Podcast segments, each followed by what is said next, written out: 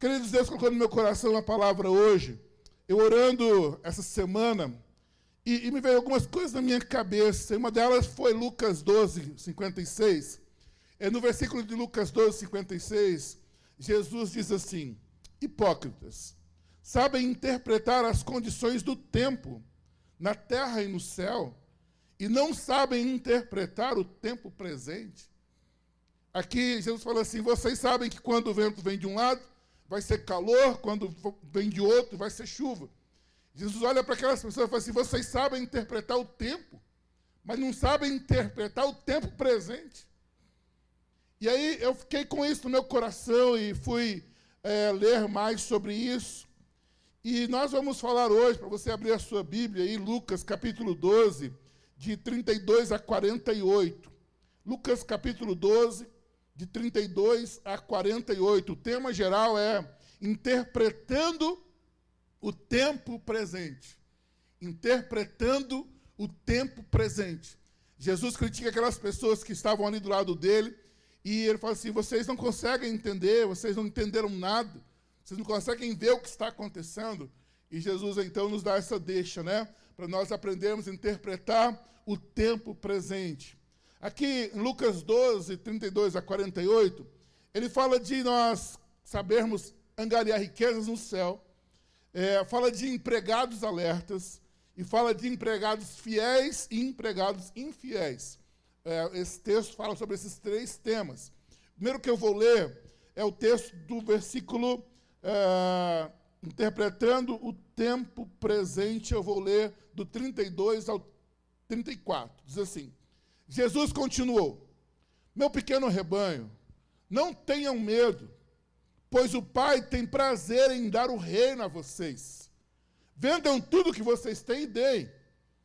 E deem o dinheiro aos pobres. Arranjem bolsas que são que não estragam e guardam as suas riquezas no céu, onde elas nunca se acabarão, porque lá os ladrões não podem roubá-las e as traças não podem destruí-las, pois onde estiverem as suas riquezas, aí estará o coração de vocês. Interpretando o tempo presente, olhando para essas palavras de Jesus, é, Jesus ele começa a falar aqui, ele vem falando de um, outros assuntos sobre o cuidado dele. E, e nós olhamos para esse tempo, como eu já disse, são tempos inesperados.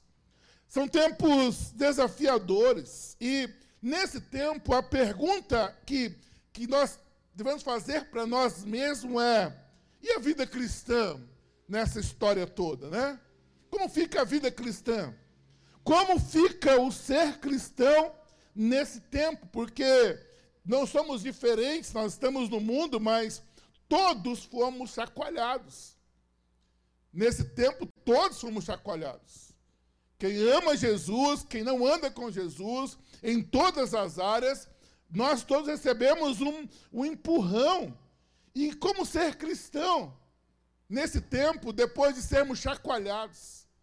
Como sermos cristãos no tempo em que nós fomos é, mexidos? E, e, como eu já preguei aqui outras vezes, talvez descobrimos coisas que nós não gostaríamos nem de descobrir a nosso respeito, mas a verdade é que nós fomos chacoalhados. Como é ser cristão nesse tempo? Eu quero chamar você então para, olhando para a palavra de Jesus, assumir três posturas importantes. Tem mais, mas hoje eu vou chamar de posturas necessárias neste tempo, interpretando este tempo. É, esse texto ele tem a ver com, com o final, com a volta de Jesus. É, eu confesso que a minha esposa, minha esposa, a pastora Talita, é mais envolvida com essa questão da volta de Jesus. Ela fala que ela vai estar em pé quando eles voltarem, que ela vai sair voando, igual esse papel aqui com ele. E, e aí, veja bem, eu já creio também na volta de Jesus, lógico que eu creio. Mas eu sou mais tranquilo. Ela não, ela é ansiosa. Ela gosta de pregar, falar e tal. Aí ela fala assim, e você, amor? Você fala, não, cara, eu, eu sou mais tranquilo, eu sei que ele vai voltar para todo mundo ou vai voltar para mim, né? Se eu morrer hoje, para mim ele já voltou. E não é que eu não me importo com isso, mas eu confesso que ela é mais chapada nessa área aí. E aí eu penso assim que, independente dele voltar agora ou daqui a 10 anos, daqui a 100 anos, posturas precisam ser mantidas. Então eu não vou entrar por esse caminho de que ah, é sinal da volta, é praga, é, é gafanhoto, está voltando, está voltando. É, eu admiro quem fica olhando para isso, mas eu quero obedecer Jesus. Ele fala assim: vocês conseguem interpretar um monte de coisa, mas não conseguem interpretar, interpretar o tempo presente. Bem, o tempo presente que ele fala aqui é há dois mil e poucos anos atrás. Mas o nosso tempo presente é agora. E a Bíblia é sempre atual. Esse texto foi atual quando Jesus disse para que eles interpretassem o tempo presente. E esse texto é atual hoje, em 2020, que nesta noite ele vem dizer assim: é interprete o tempo presente. Interpretando o tempo presente, tudo que passamos, que vivemos e vamos viver ainda, no tempo presente é preciso nos mantermos na postura. Temos uma postura. E eu vou falar de três delas, observando o texto que eu citei, de 12, é, do 32 ao 48. Vamos lá. Postura número um, ou primeira postura. Primeira postura para o tempo presente. Ajustamento do que é riqueza. Ajustamento do que é riqueza para nós. Ele começa dizendo assim: olha, vendam tudo que tem, aos pobres. E, ele vai falando sobre isso. Deem aos pobres, arranjem bolsas e invistam no céu, porque lá o ladrão não rouba.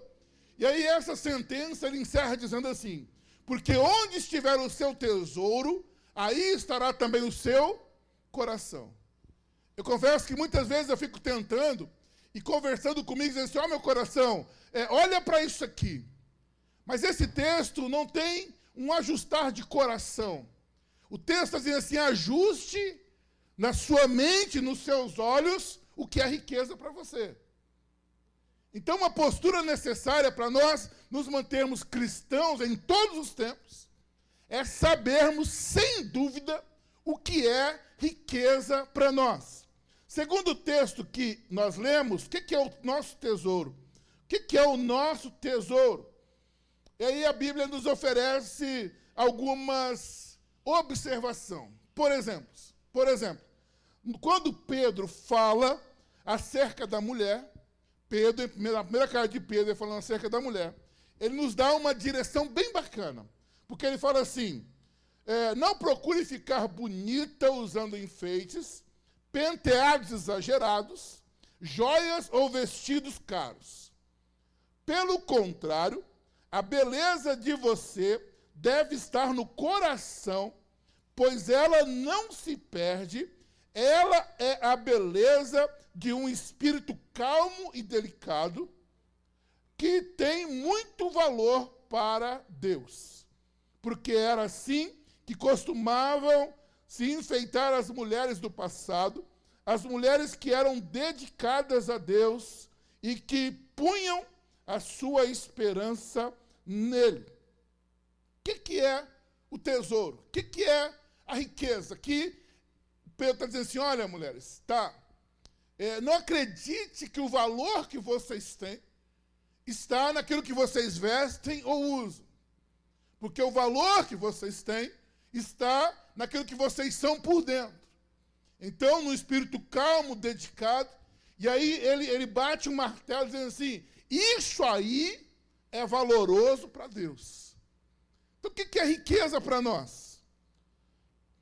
Talvez o nosso olhar esteja treinado a acreditar que riqueza é aquilo que nós possuímos.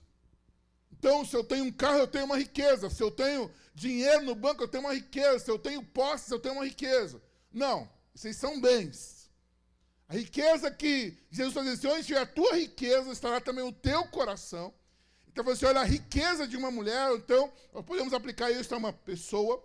A riqueza de uma pessoa não está naquilo que ela veste, usa ou calça ou tem, mas naquilo que ela tem no espírito, naquilo que ela é como pessoa. E aí ainda Provérbios 31, versículo 10. Lá Salomão bate o martelo, ele fala isso antes de Pedro. Ele bate o martelo dizendo assim: mulher virtuosa, quem a achará? O seu valor em muito ultrapassa o das mais finas joias. A mulher virtuosa ela tem mais valor do que as joias. Então, o que, que ele está dizendo assim? Que a virtuosidade de uma pessoa é uma riqueza. A virtuosidade de uma pessoa é uma riqueza. E ainda em Lucas 12, aí nesse capítulo que estamos, no versículo 20 e 21, fala de um homem que é, ajuntou tesouros e, e naquela, naquele ano ele colheu demais, ele aumentou os celeiros, e Jesus chega para ele e diz assim: Mas Deus lhe disse, louco, esta noite te pedirão a tua alma. E o que tens preparado? Para quem será? Assim é aquele que para si ajunta tesouros e não é rico para com Deus.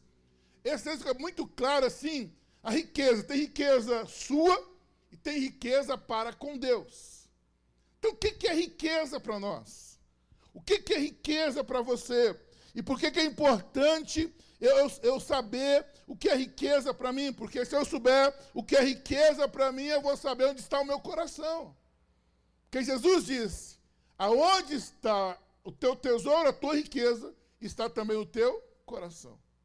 Se ajustarmos então o que é riqueza para nós, nós vamos ajustar também o nosso coração. Se o meu olhar for direcionado para entender que riqueza é o que possuo no mundo visível, eu estou completamente errado. Fulano é rico, Fulano tem tesouros. Se o meu olhar for naquilo que eu vejo que ele tem, eu estou completamente errado. Porque o valor de uma pessoa não está no que ela possui. Então, o primeiro, primeira postura. Agora, se voltar agora, se voltar amanhã, se voltar depois de amanhã, se voltar daqui a 100 anos, você precisará estar firme, sabendo o que é importante para você. Você tem que estar firme, sabendo o que é valoroso para você. Você tem que estar firme, entendendo o que é riqueza para você. E o segredo está em adestrar os olhos. Adestrar os olhos.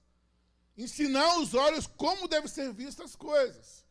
E aí, se nós adestrarmos os olhos, a gente não corre esse erro. Então, eu quero sugerir que você comece hoje.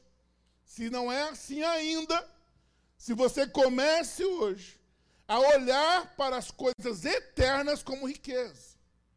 Adestre os seus olhos e comece a olhar para as coisas eternas como riqueza. Deixa eu fazer um comparativo. Se você ajudou uma pessoa financeiramente por 10 anos, essa pessoa te deve dinheiro. Mas se você levou uma pessoa para Jesus, essa pessoa te deve a vida eterna.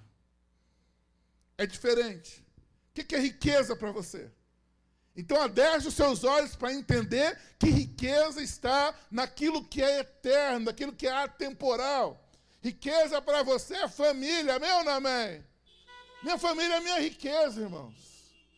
A minha família é o meu tesouro. Se olhar para a minha família como a minha riqueza, eu vou sim trabalhar para possuir as coisas para ajudá-los. Mas antes das coisas, eles, só eles, já são a minha riqueza. A minha família é a minha riqueza. Minha riqueza são meus amigos. Minha riqueza são os meus filhos espirituais, meus discípulos, a minha riqueza é o meu tempo a sós com Deus. Olha só como que é diferente isso. Talvez na ânsia de possuir alguma coisa, nós negociamos o tempo espiritual com Deus, dizendo eu estou atrás de riquezas. Você está abandonando a verdadeira riqueza. O tempo a sós com Deus, a vida de oração, o conhecimento da palavra, é uma riqueza que você deve correr atrás. Como que isso aplica, pastor? Veja bem, se você levanta de manhã e fala assim, eu vou cuidar da minha riqueza, e você vai orar, os seus olhos vão aprender que orar é a sua riqueza. E olha, irmãos, tudo que nós consideramos riqueza, é natural que nós cuidemos muito bem. Quem concorda comigo? Quem compra, quem compra algo valioso e deixa jogado em qualquer lugar? ninguém. Esses dias eu estava vendo uma reportagem de um milionário aqui do Goiás, de Goiânia. O cara, o cara, assim, a riqueza dele é o dinheiro. E ele estava lá para mostrar o que ele tinha mesmo. Mas eu fiquei impressionado com o cuidado que ele tem com a riqueza, que é riqueza para ele. Só na casa do cara tem 22 funcionários. Então ele paga um, num quadro lá meio milhão, e não é qualquer paninho que se passa naquele quadro, não é qualquer funcionário que toca naquele quadro. Aqui em Goiânia. Ele sai pelas ruas de Goiânia numa Ferrari. Irmãos, a Ferrari não tem um pó, porque tem um funcionário para lavar a Ferrari do cara. Eu fiquei olhando e pensei assim, bem, o cara só está errado de colocar o coração nisso, que eu nem sei se ele tem. Mas ele está me ensinando alguma coisa aqui. Ele está ensinando que o que é valioso para nós, nós cuidamos muito bem.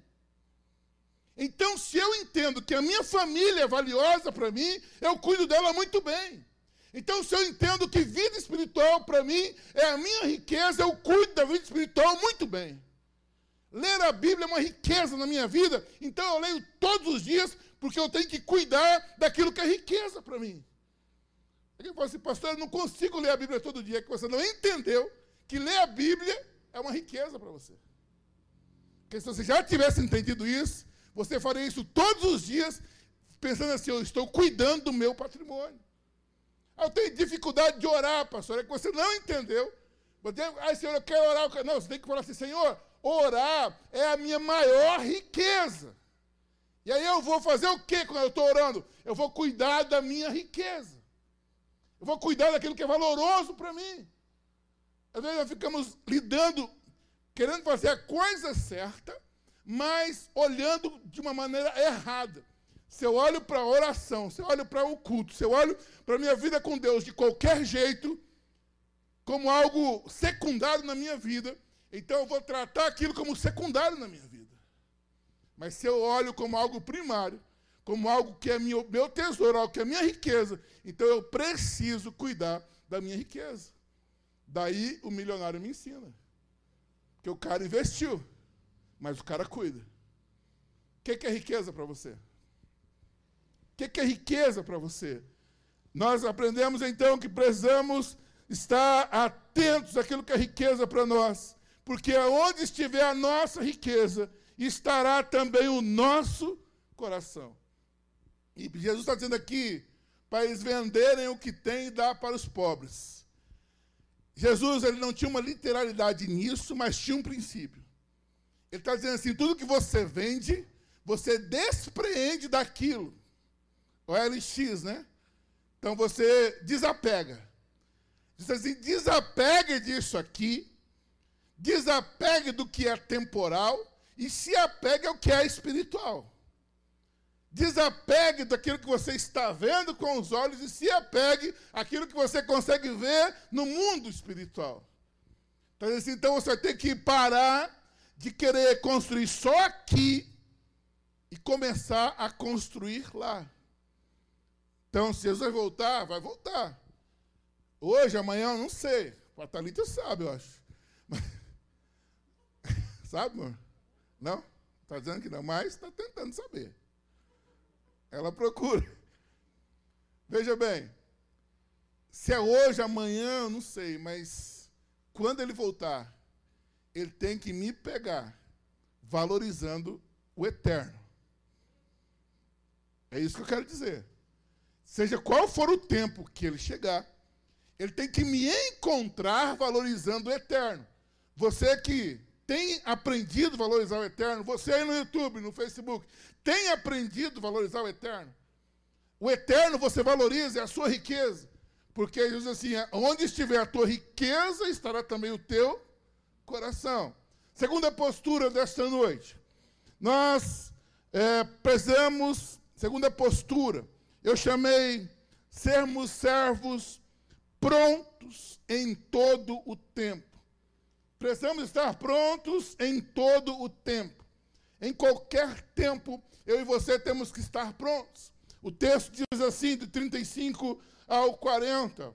Jesus disse ainda: fiquem preparados para tudo. Aqui já dava para acabar de ler. Fiquem preparados para tudo Estejam com a roupa bem presa, com o cinto e conservem as lamparinas acesas. Sejam como os empregados que esperam pelo patrão, que vai voltar da festa de casamento. Logo que ele bate na porta, os empregados vão abrir. Felizes aqueles empregados que o patrão encontram acordados e preparados. Eu afirmo a vocês que isto é verdade. O próprio patrão se preparará para servi-los. Mandará que se sentem à mesa e ele mesmo os servirá. Eles serão, felizes, eles serão felizes se o patrão os encontrar alertas, mesmo que chegue à meia-noite ou até mais tarde. Lembrem disto: se o dono da casa soubesse a que hora o ladrão viria, não deixaria arrombar a sua casa. Vocês também fiquem alertas, porque o filho do homem vai chegar quando não estiverem esperando. Aqui, Jesus usa um exemplo de uma casa onde tinha os seus empregados e o patrão saiu para uma festa de casamento. E o empregado ele ficou alerta, esperando o patrão chegar com a mesa posta, arrumando, e o patrão vai demorando, demorando, já passou da meia-noite, de madrugada, e aquele fala assim que feliz é aquele servo que aguarda o patrão chegar, seja que horas for. E aí ele fala assim que quando o patrão chegar, o patrão ele ficará tão feliz porque o cara estava aguardando ele, que o patrão virará servo. Então o patrão chamará aquele empregado e falará assim: senta você na mesa e eu vou servir você. Quem já entendeu isso espiritualmente? Aqui, o patrão é Jesus. Ele voltará a qualquer momento. E eu e você temos que estar, a analogia que eles colocam aqui é de um servo com roupas preparadas. Na época eles usavam aqueles roupões, e quando estavam relaxados, o roupão ficava solto ali, mas os que estavam para sair correndo a qualquer momento, amarravam um cinto na roupa, ficavam esperando, porque a qualquer momento tinha que começar a andar, a correr. Ele falou assim: feliz é o servo que, quando o patrão chegar e estiver com a roupa amarrada, pronto para servir, pronto para guerrear, pronto para seguir com ele. E nesse momento ele falou assim: quando o patrão chegar ele vai servir vocês, sabe, irmãos? Nós esperamos a volta de Jesus, mas quando ele voltar, se eu e vocês estivermos preparados, ele vai preparar para nós, e ele vai servir uma mesa para nós, na frente dos nossos inimigos. Ele vai dizer: Não, eu não vou sentar hoje, você senta, porque você estava me esperando. E alguém pode dizer, passou, já passou mais de dois mil anos Jesus, nada. Irmãos, continue esperando roupa amarrada, atento, porque a qualquer hora a trombeta pode soar, e eu e você temos que estar preparados, não podemos ser pegos de surpresa. Então não podemos ser uma pessoa de altos e baixos com Deus. Não, temos que ser, ser pessoas de altos e altos com Deus. Porque quando Ele voltar, eu e você temos que estar preparados. E eu quero estar preparados. Então, a segunda postura que eu quero falar com vocês é a de servos preparados, servos esperando a volta de Jesus, servos esperando a volta de Jesus. Teve um juiz no Antigo Testamento chamado Gideão, que, Deus levantou. Gideão, ele, depois de muita coisa que ele passou, ele conseguiu reunir 32 mil homens para sair à guerra contra os midianitas. Quando você lê lá Juízes 7, 8, você vai ver essa história. E com esses 32 mil homens, Jesus começou uma peneira. Deus começou uma peneira com Gideão. Gideão tem muita gente, Gideão. Faz o seguinte: vai diante do povo e fala assim: os medrosos e tímidos podem voltar para casa. Agora você imagina, o exército era pequeno em relação aos midianitas. Eles olhavam para os midianitas e para cima, nuvem de gafanhoto. Aí o chefe fala assim: gente, quem tiver com medo, quem for tímido está liberado de cara dos 32 mil, 22 mil homens foram embora. Primeira peneira. Medrosos e tímidos. Medroso é aquele que não quer fazer a coisa, e o tímido é o que se esconde atrás de uma dificuldade para dizer que não consegue. E aí, 22 mil voltaram para casa. Aí Gideão deve ter ficado preocupado. Eu falei, ei, senhor, agora nós podemos ir.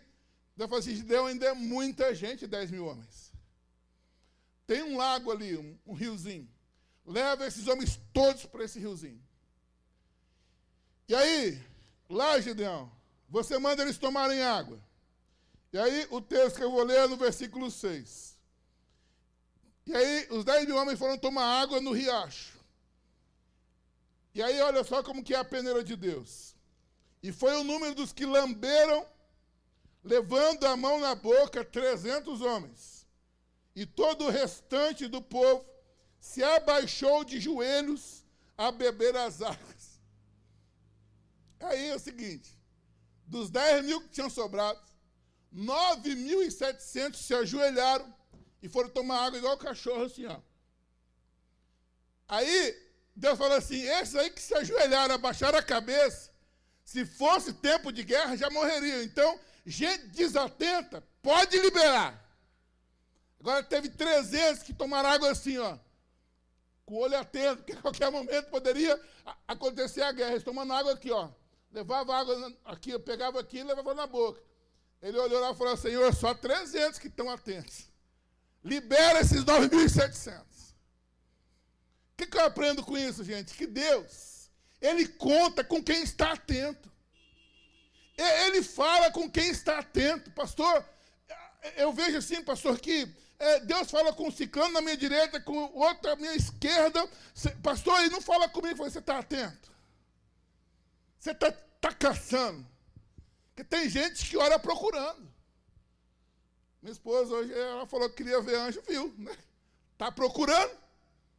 Tem gente atenta, tem gente desatenta. Qual que é a postura que Deus espera de nós, irmãos? Para a volta dele, para que se ele demorar depois de meia-noite, se ele vier depois, de qualquer forma, ele nos quer esperando, atentos.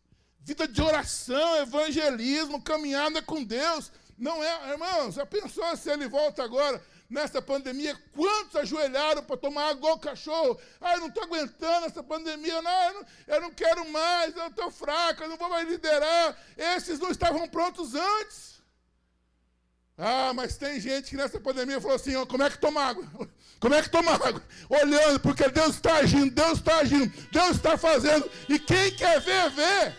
Quem quer trabalhar, trabalha. Quem quer abrir Google Meet, abre. Quem quer servir Deus, serve. Em tempo de pandemia, fora de pandemia, hoje, amanhã e sempre, porque é uma postura que ele tem. É uma postura. Qual é a sua postura diante de Deus? Como homem cristão, como mulher cristã. A minha postura de quem está alerta, de quem está esperando, pode voltar a qualquer tempo, ele vai me pegar do mesmo jeito. Eu estou aguardando. Terceira postura que Jesus nos chama aqui, nesse texto. Postura número 3. Se mantém, se manter fazendo o que o Senhor quer. Isso aqui é muito legal. Se manter fazendo o que o seu Senhor quer. É o texto que eu vou ler do 41 48. Veja bem. Então, então Pedro perguntou: Senhor, essa parábola é para nós ou para todos? E o Senhor respondeu: Quem é então o empregado fiel e inteligente? É aquele que o patrão encarrega de tomar conta da casa e dar comida na hora certa aos outros empregados. Feliz o empre... aquele empregado que estiver fazendo isso quando o patrão chegar. Eu afirmo a vocês que, de fato, o patrão vai colocá-lo como encarregado de toda a sua propriedade. Mas imaginem o que acontecerá se aquele empregado pensar que o seu patrão está demorando muito para voltar Imaginem que esse empregado comece a bater nos outros empregados e empregadas e a comer e a beber até ficar bêbado. Então o patrão voltará no dia em que o empregado menos espere, na hora que ele não sabe. Aí o patrão mandará cortar o empregado em pedaços e o condenará a ir para o lugar aonde os desobedientes vão. O empregado que sabe qual é a vontade do patrão, mas não se prepara e não faz o que ele quer, será castigado com muitas chicotadas. Mas o empregado que não sabe o que o seu patrão quer e faz coisas que merecem castigo, esse empregado será castigado com poucas chicotadas. Assim será assim será pedido muito de quem recebe muito, e daquele a quem muito é dado, muito mais será pedido.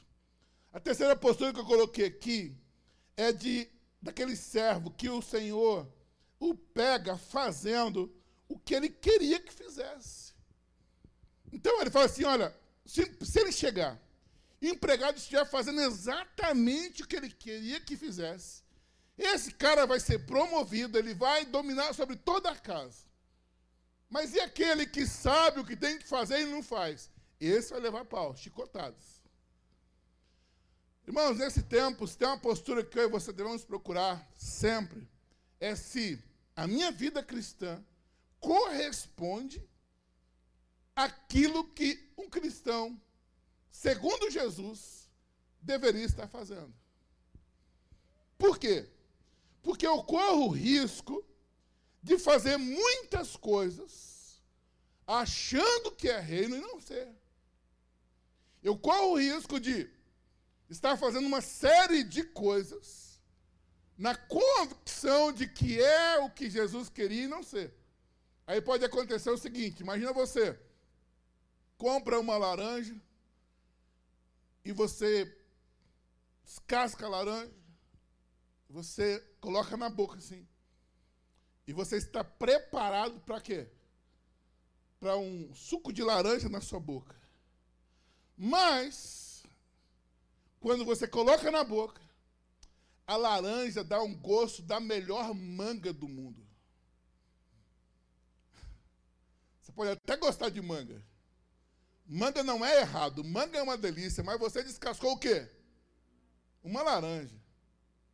Tem muito crente que está desse jeito, querendo dar o fruto segundo o que ele quer dar de fruto, e não segundo o que ele é para dar de fruto.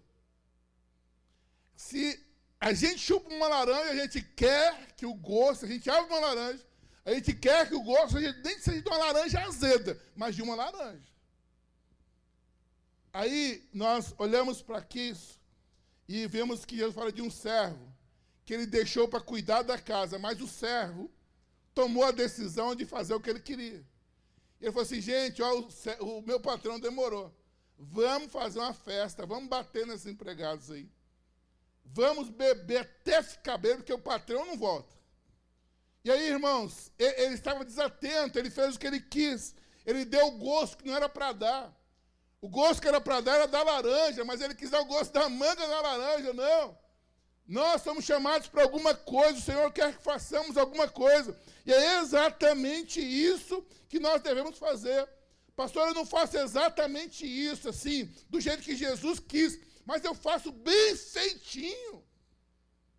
Eu faço bem bonitinho. O que eu faço é até mais bonito do que o Senhor queria que eu fizesse. Não, irmãos. Ele só queria que você fizesse o que ele mandou você fazer. Você pode fazer muita coisa bonitinha e não ser reino. Pastor, eu não oro, mas olha, eu ouço muita música. Ah, irmão para ouvir música, para adorar, orar é para orar. A Bíblia mesmo eu não leio, não, pastor, mas eu ouço muita mensagem. Irmãos, a Bíblia é para ler, mensagem também é para ouvir. Mas a Bíblia é para ler. Aí evangelizar mesmo, não evangelizo não, mas eu converso com muita gente. Ó. Conheço muita gente. Ué, adianta conhecer e não evangelizar?